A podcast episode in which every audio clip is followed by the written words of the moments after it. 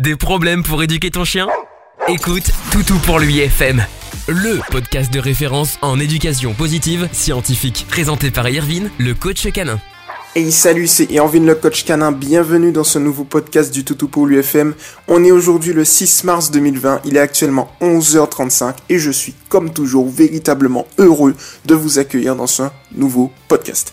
Alors aujourd'hui, nouvelle requête, je ne sais pas encore lequel requête, on va aller directement sur le mouvement tout pour lui afin de voir qui on peut aider. Donc c'est parti, on y va. Il y a des publications en attente et aujourd'hui on va aider Violaine. Salut à toi Violaine, bienvenue et bien dans ce nouveau podcast qui t'est totalement dédié. Alors je vois que toi tu es une nouvelle membre qui est, qui est arrivée, si je me trompe pas, aujourd'hui et tu postes déjà. Donc merci de nous faire confiance tout simplement.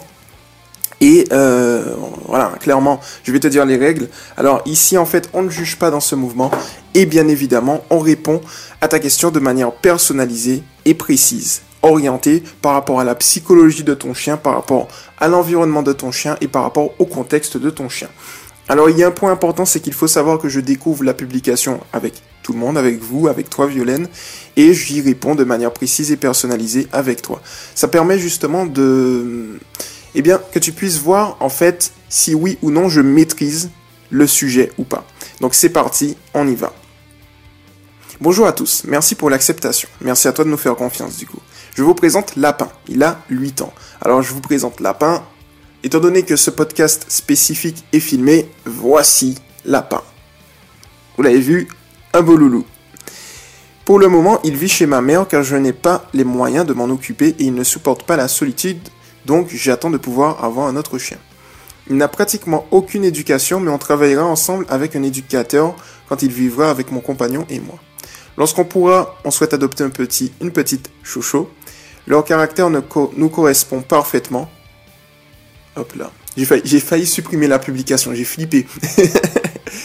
Euh, où j'en étais du coup? Yes, nous correspond parfaitement. ainsi qu'à celui de mon chien. Je me renseigne énormément sur l'éducation positive pour être prête à son arrivée. J'ai déjà une question. On souhaite emmener notre futur chiot à l'école des chiots pour la sociabilisation et des bases d'éducation, mais ne vaudrait-il pas mieux voir un éducateur en positif en plus? Et si vous avez des chouchous, je veux bien que vous m'en parliez car je ne peux pas encore entrer dans les groupes français de chouchous, alors c'est dur d'avoir des témoignages de vie avec. Merci beaucoup. Alors pour le coup, quand je vais accepter ta publication, euh, Violaine, je sais que dans le mouvement de mémoire, on a quelques chouchous. Donc euh, voilà, j'espère qu'ils vont se manifester, puisqu'il y a certains qui sont assez timides. Donc du coup, j'espère qu'ils vont se manifester pour toi. Pour ce qu'il en est de ta question, alors, est-il nécessaire euh, de commencer par un éducateur en positif en plus? Alors, euh, aussi, je vois que tu veux à l'école du chiot. Et il y a un autre point où j'aimerais attirer ton attention, on va en parler aussi, au niveau de l'hyperattachement, où il ne supporte pas la solitude.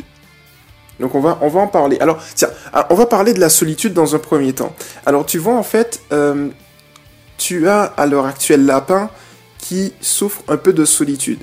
La question qu'il faut se poser, tu sais, Violaine, c'est est-ce qu'il souffre est-ce qu'il souffre de solitude et d'hyperattachement vis-à-vis de toi, vis-à-vis de lorsqu'il y a personne dans la maison, vis-à-vis des congénères? Parce que il est possible, en fait, tu sais, qu'il y ait des, chiens spécifiques qui, lorsque on les laisse avec d'autres chiens, ils souffrent d'hyperattachement ou de solitude parce que, fait, le lien était vis-à-vis du référent, de la référente affective. Donc, dans ce cas-là, en fait, il faut véritablement que tu saches, en fait, que tu fasses des tests pour savoir si, oui ou non, c'est vis-à-vis du chien, ou bien c'est vis-à-vis des humains, de toi ou de ta mère. C'est ultra important. Si effectivement c'est vis-à-vis tout simplement d'un manque de présence seulement, quel qu'il soit à ce moment-là spécifique, eh bien, le fait d'avoir le prochain chien va pouvoir régler la situation. Mais je pense que il faut progressivement quand même que tu l'habitues à rester seul de manière positive, même lorsqu'il n'y a personne, parce qu'en règle générale, ça va te permettre justement de lui donner plus d'indépendance et de générer moins d'anxiété et qu'il ait plus de contrôle à son niveau. Parce que en fait, imagine par exemple le chocho un jour n'est pas là et qu'il reste seul. Le fait qu'il y ait une présence qui arrive puis reparte, même si elle revient ensuite, peut générer du stress chez lui et de l'anxiété. Donc autant tu sais euh, gérer le problème en profondeur. Et dans ce cas-là spécifique, je t'invite tout simplement euh, à faire des petits exercices pour régler la situation.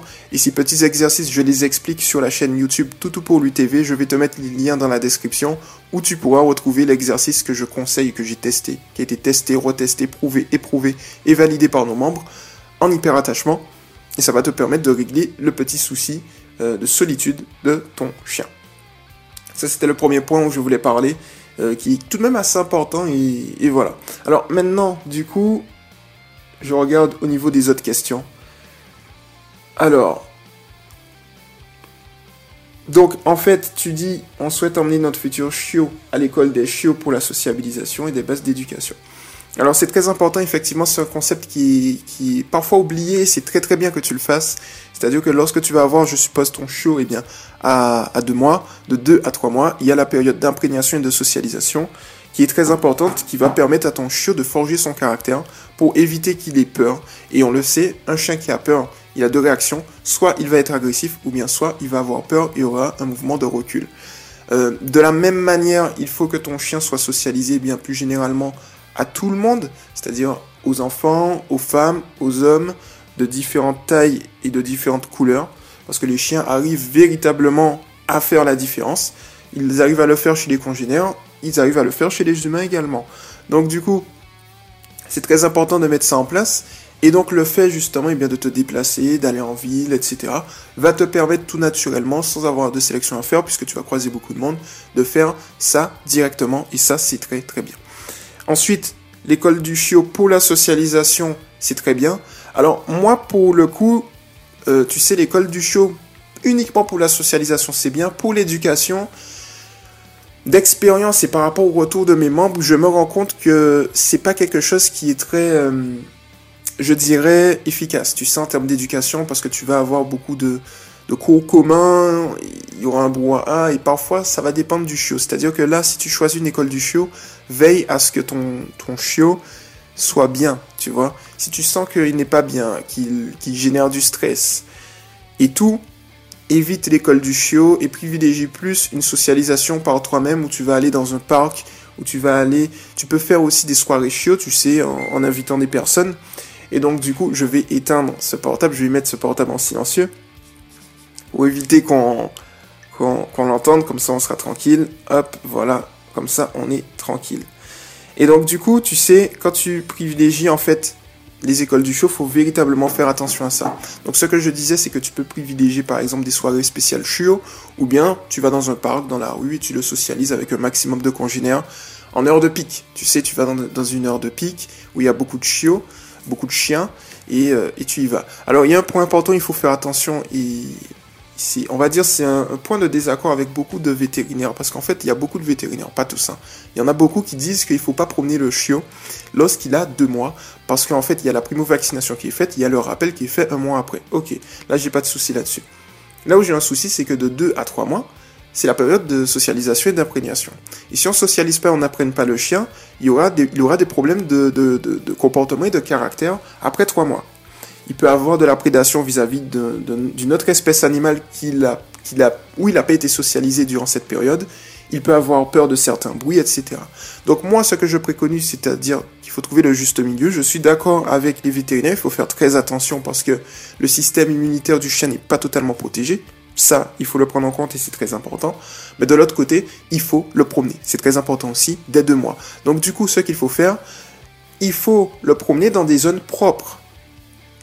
Si on le promène dans des zones propres où il n'y a pas des choses stagnantes ou des chiens errants ou autres, il n'y a pas de souci à se faire. Si la zone est propre, on peut y aller. C'est très important d'avoir une zone propre. Si on voit qu'il y a une zone qui est dégradée, qui n'est pas propre du tout, on évite, on prend le chien s'il faut, c'est sa sécurité qui est en jeu. Et là, je suis totalement d'accord avec les vétérinaires, il faut y aller. Mais promenez-le sur une zone propre. De toutes les manières, le chiot n'est pas promené durant 2, 4, 10 heures. Le chiot, on le promène on va dire en maximum deux fois par, par jour durant 10 minutes. Une fois le matin, une fois le soir, terminé. Ou l'après-midi, terminé. Donc ça, on le fait de, de à peu près 2 à, à 4, 4, 5 mois. Et de, de 5 mois à allez, 8 mois, après c'est une généralité, on va augmenter à eh bien, 20-30 minutes. Et ensuite, passer les 8 mois, on va passer à, voire même à l'âge adulte, à 1 an, on va passer plus on peut aller à 9 mois. Allez, 9 mois, on peut aller à 1 heure. Après, ça va dépendre de la génétique du chien. Un border collie a besoin de beaucoup plus de temps de promenade qu'un autre chien. Voilà, par exemple qu'un chihuahua ou qu'un épargnol breton ou autre. Quoique les épargneuls bretons ont besoin de beaucoup de dépenses énergétiques. Donc du coup, euh, ça va dépendre véritablement de la race de votre chien. En tout cas, juste pour vous donner une idée, un border collie que vous promenez une heure par jour, c'est pas suffisant. Génétique chien de berger a besoin de beaucoup de dépenses physiques, c'est très important. Bon, donc du coup, je retourne à ce moment-là au niveau de ta publication pour ne pas perdre la route, c'est ultra important. Et donc du coup, comme on le voit en fait, donc tu peux effectivement faire l'école du chiot, mais vérifie toujours que c'est en accord et en adéquation avec euh, ce que ressent ton chien. Après, pour ce qui est de l'éducation, un éducateur positif en plus. Alors si tu trouves un éducateur totalement positif, c'est très bien. Pourquoi je te dis ça? Parce qu'il est très difficile de trouver des éducateurs, vrais éducateurs positifs. Euh, alors, ça existe. Je suis, je suis une preuve vivante que ça existe.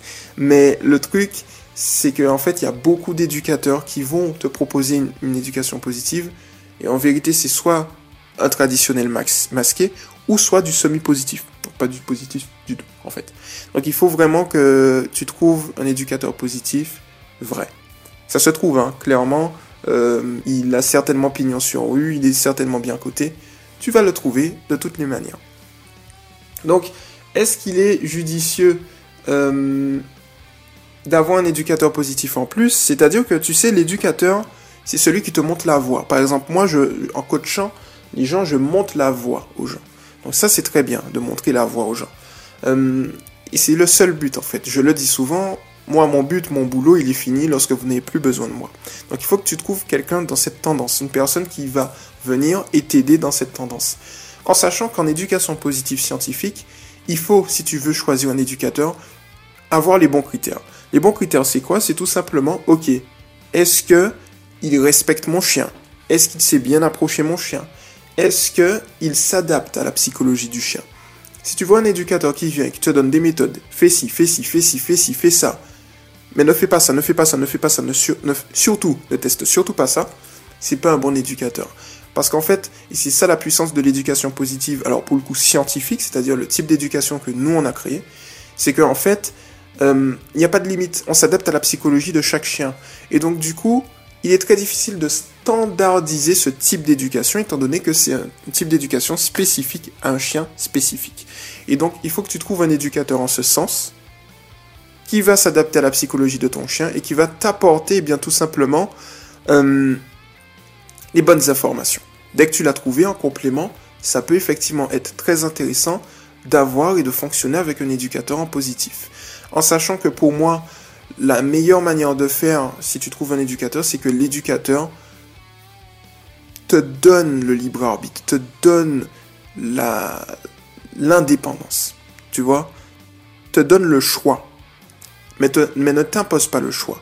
C'est-à-dire, par exemple, moi, quand je coach une personne, par exemple, que ce soit en face à face, que ce soit au niveau des photo-coaching, que ce soit bientôt au niveau des conférences, ou sur Internet, je vous impose rien.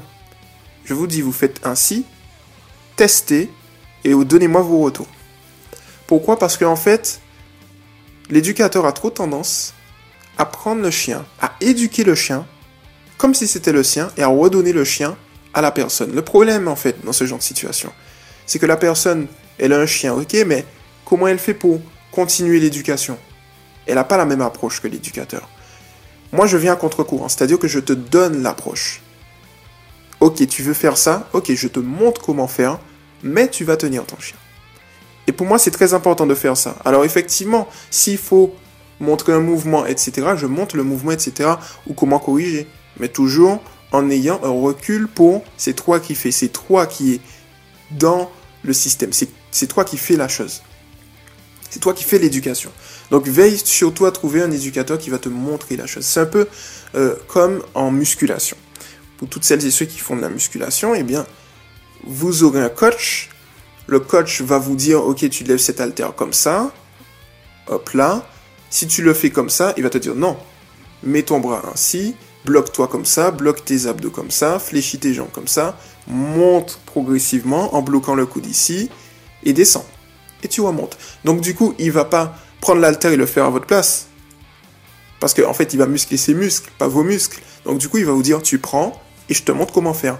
En éducation canine, il faut exactement faire comme ça. Je suis assez, euh, je dirais, assez stupéfait de voir que, en fait, les gens ne le font pas comme ça. Beaucoup de professionnels ne le font pas comme ça. Alors après, chacun, chacun sa méthode. Le but, c'est que ça fonctionne dès que ça respecte le chien. en tout cas, euh, euh, pour le coup, Violaine, essaye de trouver, bien justement, un éducateur qui est en ce sens et tu vas voir que tout ira bien. Si je peux, si je peux te donner des conseils, euh, lorsque tu auras ton chiot, il faut que tu fasses attention à toi. Il faut que tu te prépares toi à ton niveau. D'ailleurs, je peux vous teaser quelque chose de très intéressant parce que je viens de le terminer. Enfin, mon livre au niveau de l'accueil arrive très vite. Comme ça, ça va vous permettre, je, l'ai vraiment pensé pour vous, c'est le tome 1 qui va vous permettre de vous préparer et préparer votre environnement, votre habitat. Donc là, je suis en train d'être en phase de relecture. Il arrive très bientôt. Restez connectés. Et je pense que ça va vous aider énormément. C'est un livre ultra complet qui fait 100 pages. Et euh, enfin, ultra complet. Euh, qui est simple et qui va à l'essentiel. C'est ce que je voulais. Et donc, euh, ça arrive très vite et ça va vous permettre de vous aider. Comme ça, euh, lorsque vous allez l'avoir, ou lorsque vous allez l'acquérir, eh bien, vous pourrez avoir tout ce qu'il faut et tout ce qu'il faut connaître pour partir sur une bonne base. Donc, je m'inspire du livre que j'ai fait, Base-toi sur toi, euh, Violaine. C'est-à-dire que tu dois euh, avoir une attitude calme et sereine. Tout est une question d'énergie et tu vas voir que petit à petit, tout va bien se faire, tout va bien se mettre en place et ce sera tout aussi top. Donc voilà pour le coup, Violaine, pour ce petit podcast. Je regarde. Oh, sur la vidéo, on voit pas. Hein. Sur la vidéo, enfin, sur le podcast, on voit pas, mais je suis en train de regarder sur ma caméra combien de minutes il y a. Donc c'est pour ça que si sur YouTube vous voyez que je fais ça comme ça, c'est parce qu'en fait, en haut à droite, il y a le petit compteur. Et on est à 16 minutes, bientôt 17. Donc du coup, merci et bien tout simplement de m'avoir écouté et pour le coup, regardé également. Donc comme je le dis, en fait, euh, les podcasts, je les fais parfois de temps en temps. Oula, j'ai buté sur mon micro. Je le fais de temps en temps en filmé. Voilà, ça permet euh, de dynamiser un peu la chaîne YouTube aussi et euh, d'inviter de nouvelles personnes sur le podcast. C'est aussi simple que ça. Et donc du coup, Violaine, merci véritablement de nous faire confiance. J'espère que ce podcast a répondu à ta question. Et sache que de toutes les manières, on est là et on fait un suivi avec toi pour répondre de la manière la plus précise et personnalisée à l'ensemble de tes requêtes, à l'ensemble de tes questions. S'il faut, on reste disponible pour optimiser. Comme j'aime bien le dire, lorsqu'on arrive à un résultat, on optimise parce qu'on peut toujours faire mieux. Et lorsqu'on arrive à un échec, on optimise parce qu'il faut faire mieux. Voilà, c'était Irvin le coach canin. Et puis on se retrouve très rapidement dans un prochain podcast. Ciao. Tu viens d'écouter Toutou pour l'UFM avec Irvine, le coach canin. À très vite pour un prochain podcast.